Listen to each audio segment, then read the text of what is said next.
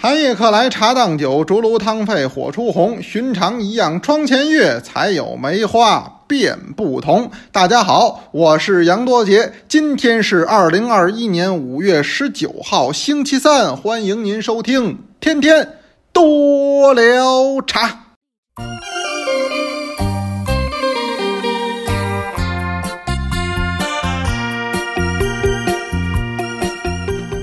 今儿上来呀，我先有一件事要提醒您，什么呢？就是咱那茶人服的问题。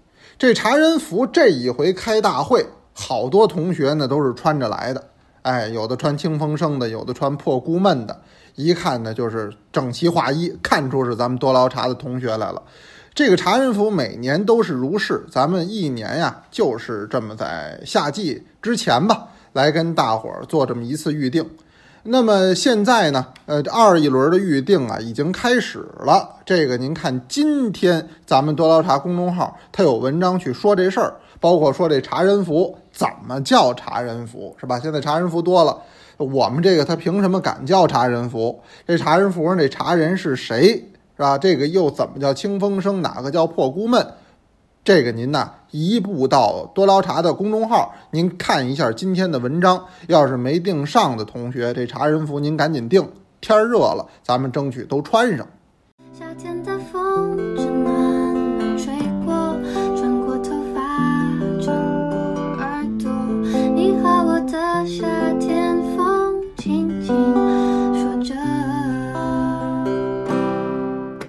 哎呀，今天是周三，昨儿个其实咱刚见了面，咱们没见啊，还不到十二个小时呢。为什么这么说呀？那昨儿晚上八点钟刚上完课呀，你今儿的九点钟，我这晃晃悠悠的又出来了。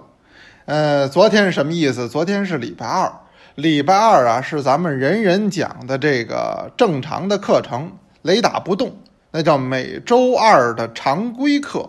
很特别、很特别的时候，我们课程会顺延。那你比如说什么时候？一个是清明，一个是春节，这前后啊，有的时候老有做电视台的节目。电视台那节目呢，它一录它就复杂了，它得有棚啊，那约棚，那排的什么时间呢？就是什么时间，在场的嘉宾也不是我一个人，那么也不能说我提出一个时间不合适，大家伙好不容易碰上了，所以有好几次都赶到礼拜二晚上呢，他要录这个，这就算顺延。除这以外，就是我出差，只要是网允许，我都是带着教案、带着教具走到那儿。晚上，我也不吃饭了，哎，我也不参加什么局了，我就踏踏实实在我住的地儿，我就给您接着上课。所以，我今年有很多的课都是在外边上的。您比如说，在慈都德化给您上了一节，那您比如说前一段时间去这个苏州也给您上了一节。我记得原来在上海、在成都，我都给您上过。所以周二这课呢是雷打不动，每周都有。那同学呢，您呢要是落了课，您就回听。咱们这都是续着讲，讲什么呢？就讲中国的名茶，讲这个茶汤，讲这个品茶，讲这个泡茶，当然也讲做制茶，还有我在产区的一些观察。我很喜欢。那么上一个课程，也就是昨天讲的是盐运，这个话题很好啊。那么大家伙最近都在喝岩茶，我说您要想喝懂岩茶，并不难。这如果是一个宝库的话，它门口可能有一个锁，有锁没关系，你好像觉得进不去，那我给您把钥匙，您不就进去了吗？什么是钥匙呢？那就是盐韵。那么读懂盐韵是打开岩茶宝库的钥匙，读懂盐韵也能够让我们更好的体会一杯岩茶。哎，这个话题呢，咱们昨天聊了很多，哎，也是我比较系统的和您聊聊盐韵。那咱们聊不停留于这个客观的层面，还有主观的层面，不停留于理科的层面，还有文科的层面。什么意思？这韵本来它就不是一个理科的描述，这韵本身它就是一种感性的认知，而且它早在千年之前就广泛渗透在了我们的文学艺术领域。所以你想理解言韵，不从这些个角度，不从姊妹的学科入手。光就茶而聊茶，那就显得薄了，就显得单了。所以您看，我们那堂课聊的比较热闹，要是落课的同学呢，我在这先告诉您，您想着回听就行了。这几天呢，我在课上聊的热闹，大家伙在下边留言聊的也挺热闹。您比如说，因为五月十五那天是礼拜六，我们大家伙儿聚会，一百多个同学在这个中国书店，那我就聊起来了。我说大伙儿最近还逛不逛书店呀？因为我这经常做活动，在书店做，我也是希望您走出家门，走入书店。我认为这是很好的一种公共空间。一个城市不能够没有书店，没有书店的城市，我说它是不完整的。那大家伙儿也在分享自己的一个经验吧，或者说一种回忆。你比如说四班的胡胡熊宝就说了，这一看是北京的同学，说原来我们家门口我住团结湖，团结湖是北京东三环的一站，现在这地儿可热闹了。哎，您要是到什么三里屯儿什么的，都这儿下车。说这团结湖啊，原来就有新华书店，挨着个邮局，这原来是放学一定要去的地方。他说的还真对，以前放学没有地儿可去，什么书店呀、报亭子呀，就上这儿转转，哪怕买本故事会呢，都觉得挺高兴的。真开心。三班的木叶林霄说了，说你我抛出这话题啊，真好。原来啊，老上书店，什么新华书店什么的，那原来很多呀。原来也没有私营书店，都是公家的。后来您城市建设，哪城市都一样，不光北京，不光上海。好多老书店就在家门口，不大点儿一门脸儿，这门市里就几个工作人员，恨不得住边上的人都认识，这挺温馨的。哎，慢慢的都撤店了，或者是拆迁了，这就变成了咱们的回忆了。子曼也说了，说现在我确实很少逛书店了，现在啊都是网上，网上确实方便。呃，以前上大学的时候还经常说什么成都那有新华文轩啊，哎上看看，确实。现在这实体呀，甭说书店，什么它也挺困难。舒兰还回忆起了说：“哎呀，我想起自己逛书店比较愉快的经历是台北的诚品啊，我不知道您说的是哪个。诚品最大的就是敦南。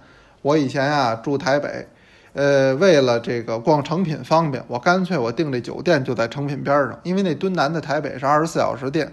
那么这样的话，每回办完事回来，晚上九十点钟了，要尤其是吃饱了，哎。”就咱俗话说那吃饱了撑的呀，那就吃的太多了呗，又睡不着，从酒店出来溜溜达达。那我住那酒店离敦南成品一般就是半站地啊，连一站地都不到，到那儿再逛逛再回来，我也觉得很好。哎呦，不错哦。嘿，但是我也跟您说呢，那店现在也没有了，什么意思呀？那就是干得这么成功的书店，它也干不下去。现在这实体书店的艰难，那不是个别现象，是普遍现象，真的不容易。但是我不知道您发现没有，在这一两年，咱们大陆这个书店，要我说比台湾的还要好得多。为什么呀？呃，咱们的这个政府有扶持。你拿我所在的城市北京来说吧，这个书店可以讲遍地开花，尤其是在这一两年新开的书店很多，也有不少啊。呃，原来这个这干饭馆的，哎，饭馆撤店以后，书店引进来了。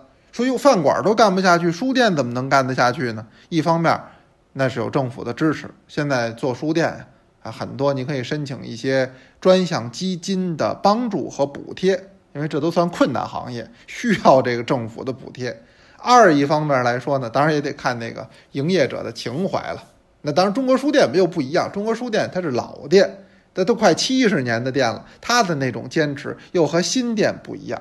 呃，他有他的困难，新店有新店的困难，呃，总归一句话，诸位有时间，您多走出去，多去逛逛书店，包括您要是家里有小朋友，您带着他去哪儿上书店逛逛。腹有诗书气自华，这个书给人带来一种熏陶。您说我不读，我就跟那儿站会儿啊，站会儿闻闻书香也是好的。说这个就想起咱们那天的活动。你看，我今天开篇给您背的，这是杜磊的《寒夜》，寒夜客来茶当酒，这也是其中的一句话。哎，那天我是有四个书法作品的立轴，呃，一个立轴展开了，就展开一段对话；一个立轴展开了，又是一段对话。这前后一共是四段，其中就有这“寒夜客来茶当酒”。因为这个活动虽然过去了几天了，就跟我昨儿给您讲的盐韵似的，这个韵味。还好像在我的这个脑海里，我还经常回味起那天和大家见面的时候的样子。妙啊！所以我也经常在回顾那天的活动。寒夜克来茶当酒引起的是茶酒两者的这么一种对谈。我不知道在场的同学您还有印象没有？那天我请来的日本著名学者马场公彦先生，好那么大教授，在我这么严肃的活动之上，愣提出我想唱一首。嘿，他唱什么呀？他说他唱的这是在日本的居酒屋里面人们喝酒一定会唱起的一首歌。哎，我一听还唱的挺有韵味。那天在现场，同学您可能都有印象。哎，我们再给您放两句。酒をに魚は特にこだわらず マリクが来たなら微笑んでお箱を一つ歌うだけ。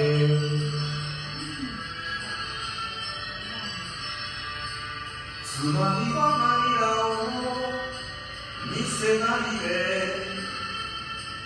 子供に口を聞かせずに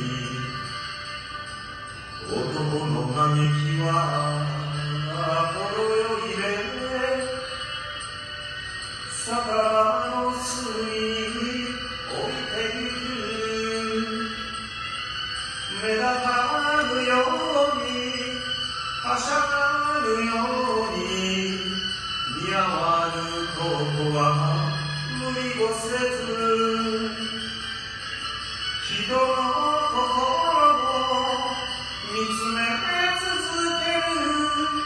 時代遅れの男になりたい哎，您还真别说，这唱的呀，我觉得还是挺有味道的。而且我当时一听他唱歌，我这心里咯噔一下，怎么的？我就后悔了。后悔什么呀？我后悔没给他预备酒了。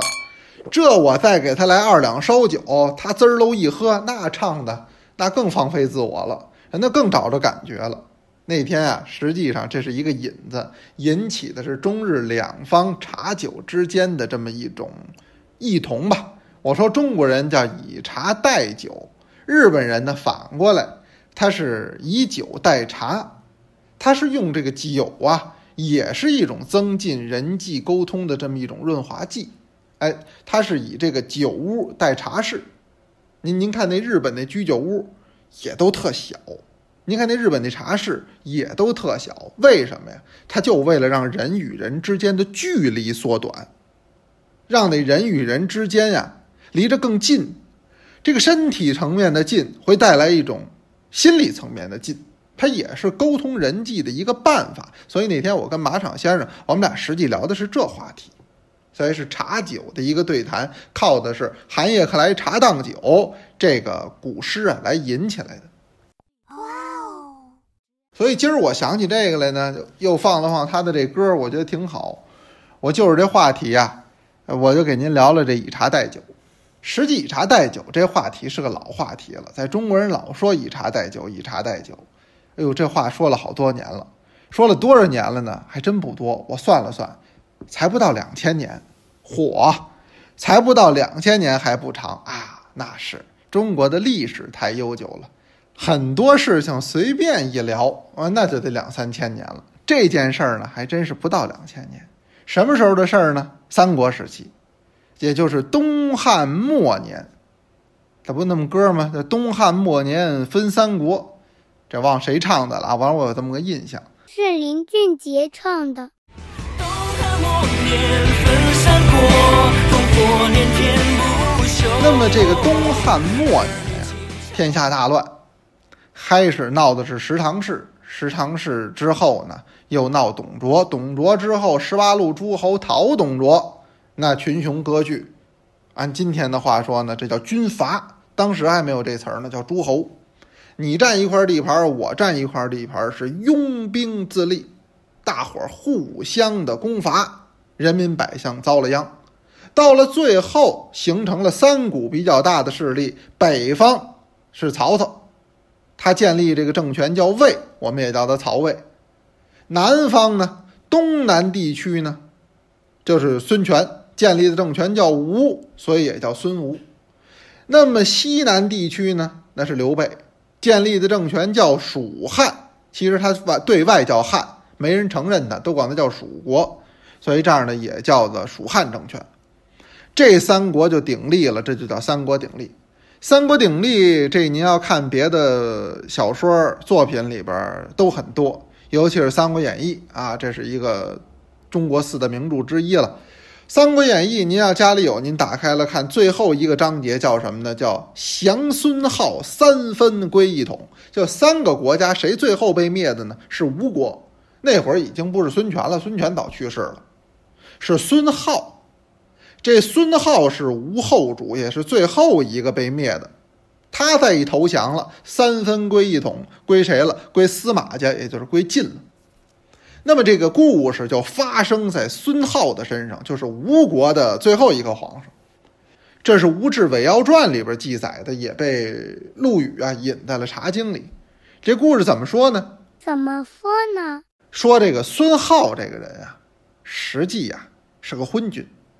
哎，呃，这个咱们在这儿今儿就不能给您细谈了。从孙权的年头，他们家人就不太老正常的。哎，怎么叫不太老正常呢？主要是多疑，多疑呀、老觉得这个臣下呀跟自己不一条心，是不是憋着暗通曹魏呀，还是憋着勾连西蜀啊？老有这心理。所以这个东吴的这个孙家爷们儿，在这方面一直表现出了一种疑神疑鬼。这疑神疑鬼带来的是什么呢？一惊一乍。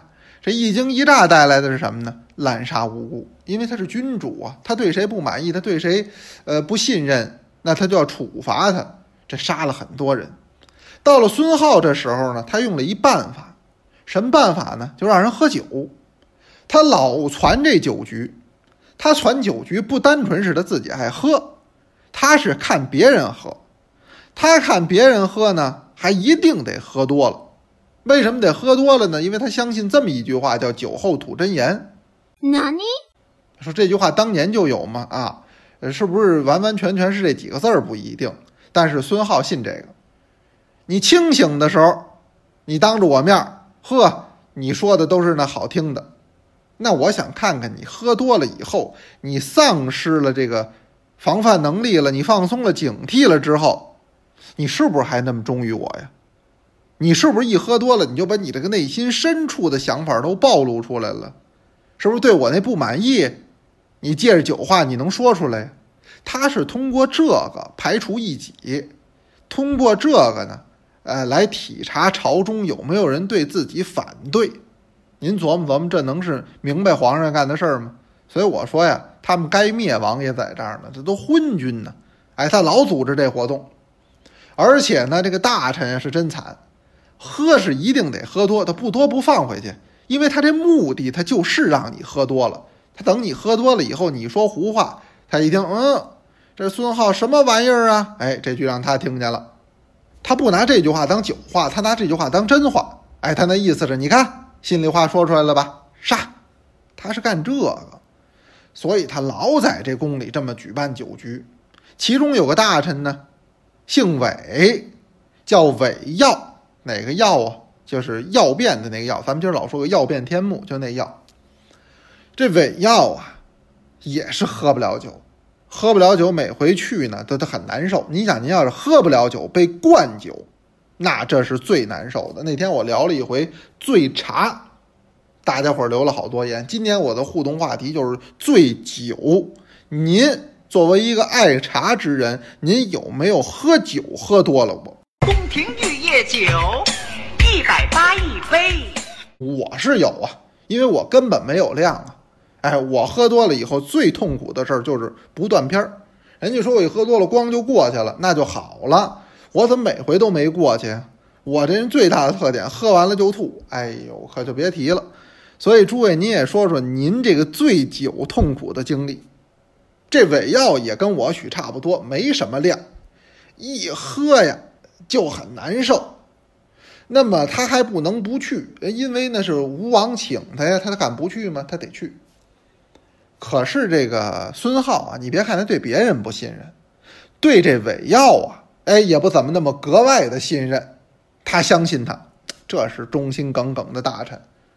那参加这个活动呢，你呀、就来，你来了以后呢，你跟着一块儿坐着。因为我办的活动你不来，你这不给我面儿啊，你得给我这面儿。哎，你起带头作用，你也来。而且我一说喝酒呢，你就也起带头作用。你说好，陛下说了喝一杯，我决定先喝三杯。我要说我我有病啊，我我本来我就喝不了酒，好，您说喝一杯我都喝不下去，我还带头喝三杯。孙好说：“你听我说完了呀，你呀，你你喝，你放心的喝，你大胆的喝，你那里头不是酒。说我不是酒是什么呢？是喘。古书记载叫密刺茶喘，喘是什么呢？涂射假名喘，这也是茶的别称。这在《茶经》课程里原来都给您讲过，您您回听就行了。哎，就喜马拉雅不有咱这茶经课吗？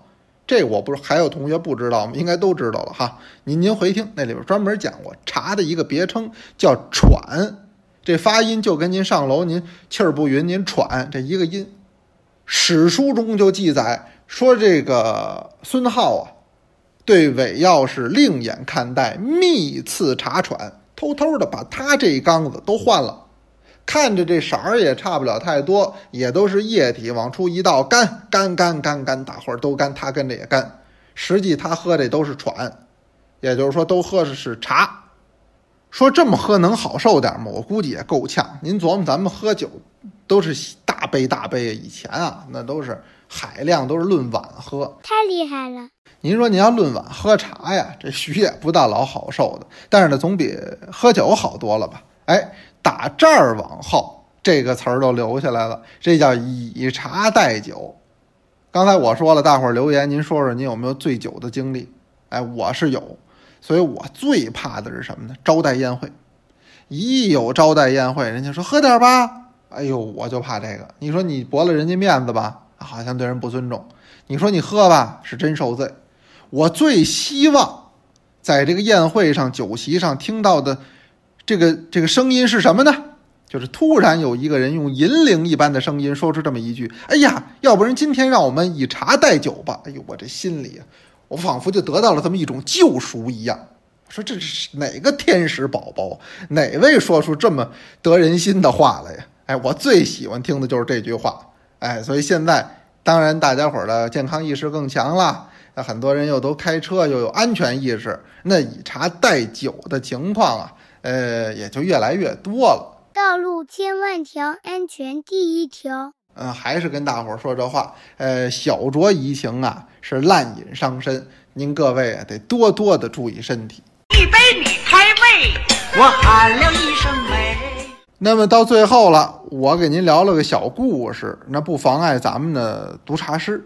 今天是五班的同学，哪一位呢？舒密，舒密同学带来的这首比较长，叫《双井茶》，先鼓掌后欣赏。